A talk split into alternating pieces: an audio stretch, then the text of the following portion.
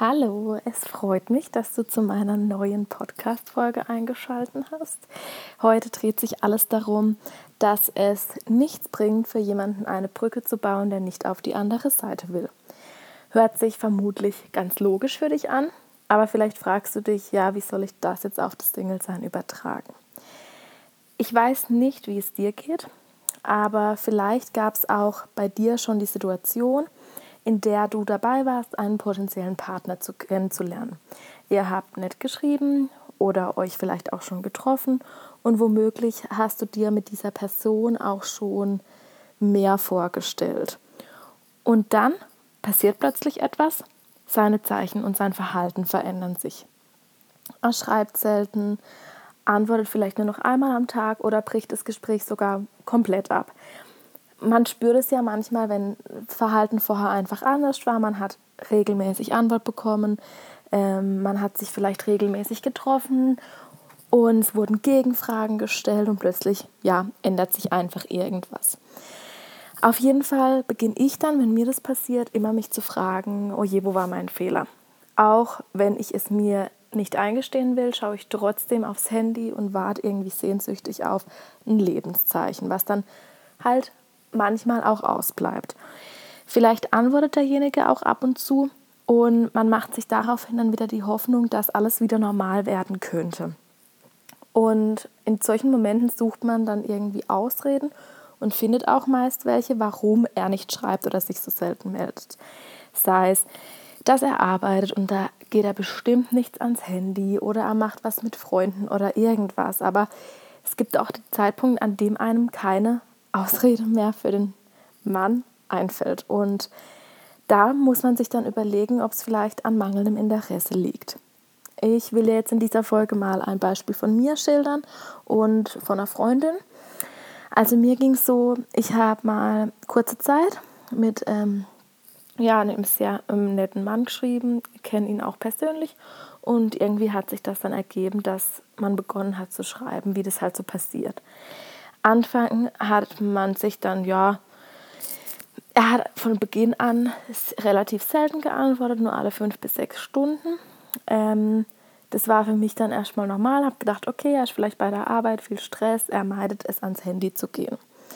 Eine Woche später wusste ich, dass er im Homeoffice ist. Ja, abends noch geschrieben und am nächsten Tag habe ich dann erst so um 16 Uhr eine Antwort bekommen. Da war ich dann das erste Mal ein bisschen stutzig, aber habe es noch ja, gerechtfertigt. Das ging dann so weit, dass er einfach eine Woche später in seinem Urlaub nicht mal mehr einmal am Tag geantwortet hat. Ähm, ja, ich will damit jetzt nicht sagen, dass man mir immer antworten oder schreiben muss. Das hört sich jetzt vielleicht auch empfindlich an. So meine ich das auch überhaupt gar nicht. Aber wenn man in der Kennenlernphase ist, dann ja, würde ich mal behaupten, dass einfach deutlich wird, dass dieser Mann kein Interesse, zumindest kein ernsthaftes und auch gar kein Interesse an der Kommunikation hatte. Trotzdem kamen dann immer, wenn er geantwortet hat, irgendwelche Fragen. So. Die Tatsache, dass er angefangen hat zu schreiben und trotzdem Fragen stellt, könnte man ja theoretisch oder habe ich früher auch als Interesse verbucht. Aber mittlerweile sage ich nein es ist kein Interesse, denn wenn ein Mensch wirklich Interesse an einem anderen Menschen hat und es nicht nur als lustigen Zeitvertreib oder als Spielchen sieht, dann zeigt er das auch.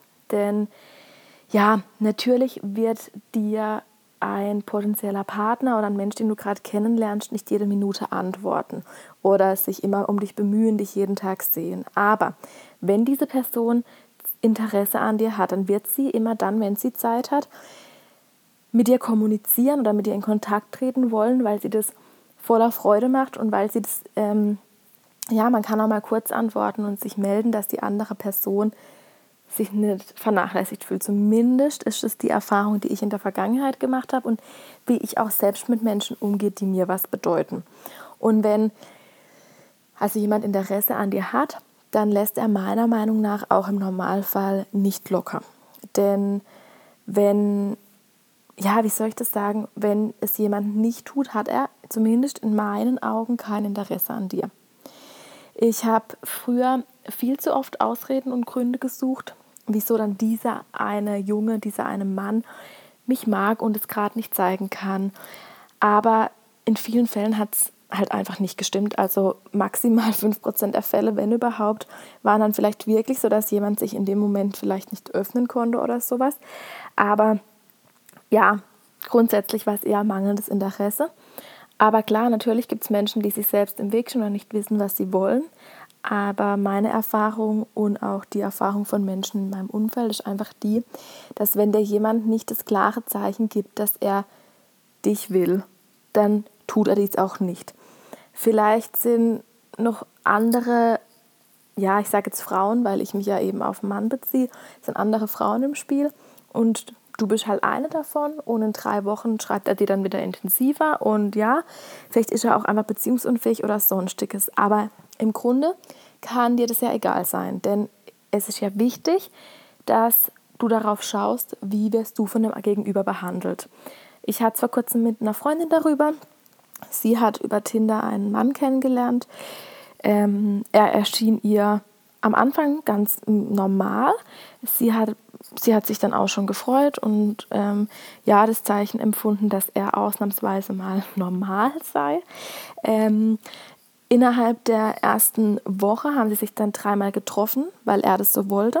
Also er hat das Tempo bestimmt und plötzlich von heute auf morgen nur noch ja eher eintönige Nachrichten bis gar keine mehr ja, sie hängt ihm natürlich irgendwo immer noch hinterher, weil sie sich mit ihm auch was vorstellen konnte, weil sie sich Hoffnung gemacht hat ähm, und sie halt einfach nicht versteht, was jetzt falsch gelaufen ist. Sie hat dadurch, dass sie sich dreimal getroffen haben und er sehr normal schien, halt einfach die Hoffnung gehabt, dass es dieses Mal was Richtiges ist. Und ich kenne das, wenn einem sowas immer und immer wieder passiert, beginnt sie jetzt und habe ich auch schon oft dann einfach zu schauen, wo ist der Fehler bei mir. Also wenn mir das immer wieder passiert, muss der Fehler ja irgendwie bei mir liegen.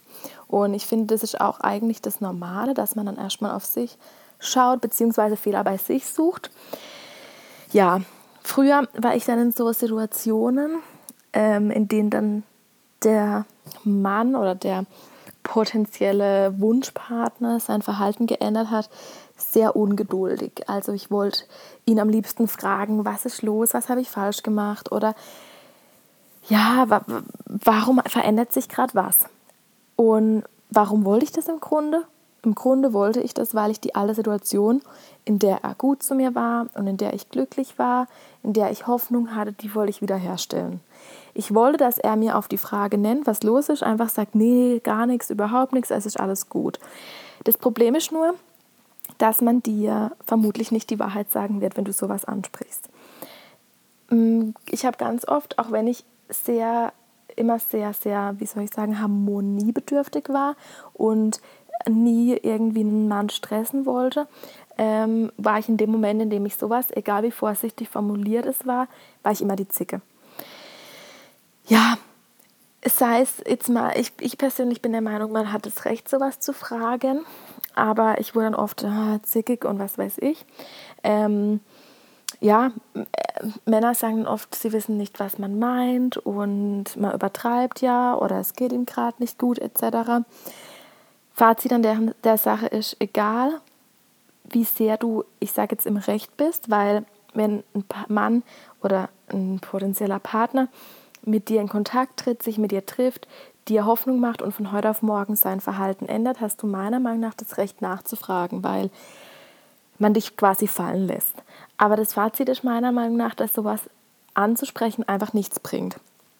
Die allerwenigsten werden dir die Wahrheit sagen und so oder so wird es einfach nicht mehr positiv ausgehen. Denn wenn diese Person ihr Verhalten schon so drastisch ändert, dass du es merkst und es dich auch verletzt und dich so sehr verletzt, dass du auch nachfragst, dann steckt irgendwas dahinter.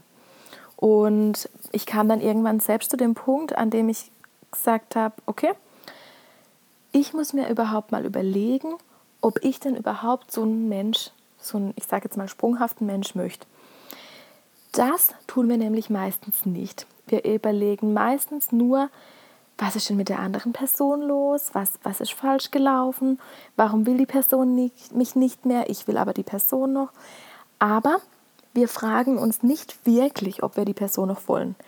Wir wollen die Person, die es vorher war, Aber wollen wir einen Mann, der uns wegwirft, wenn er gerade keine Lust mehr hat oder es ihm nicht gut geht oder er noch parallel mit anderen Frauen schreibt?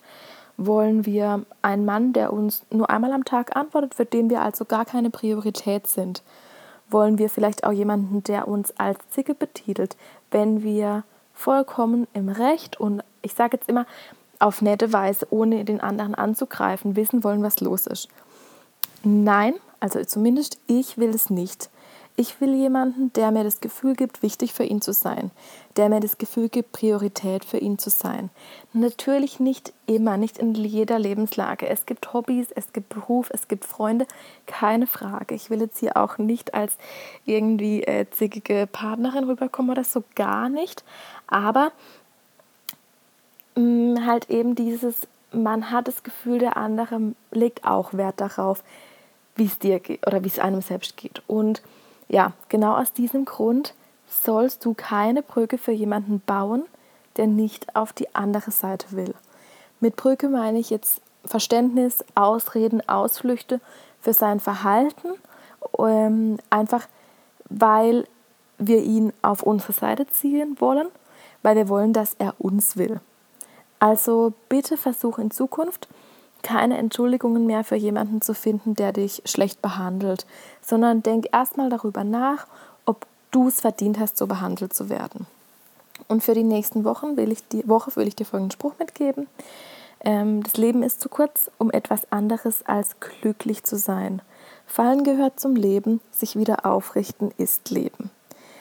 Ich will dir zeigen, wie man sich auch ja, nach schlechten Zeiten wieder aufrichtet und stärker ist als je zuvor.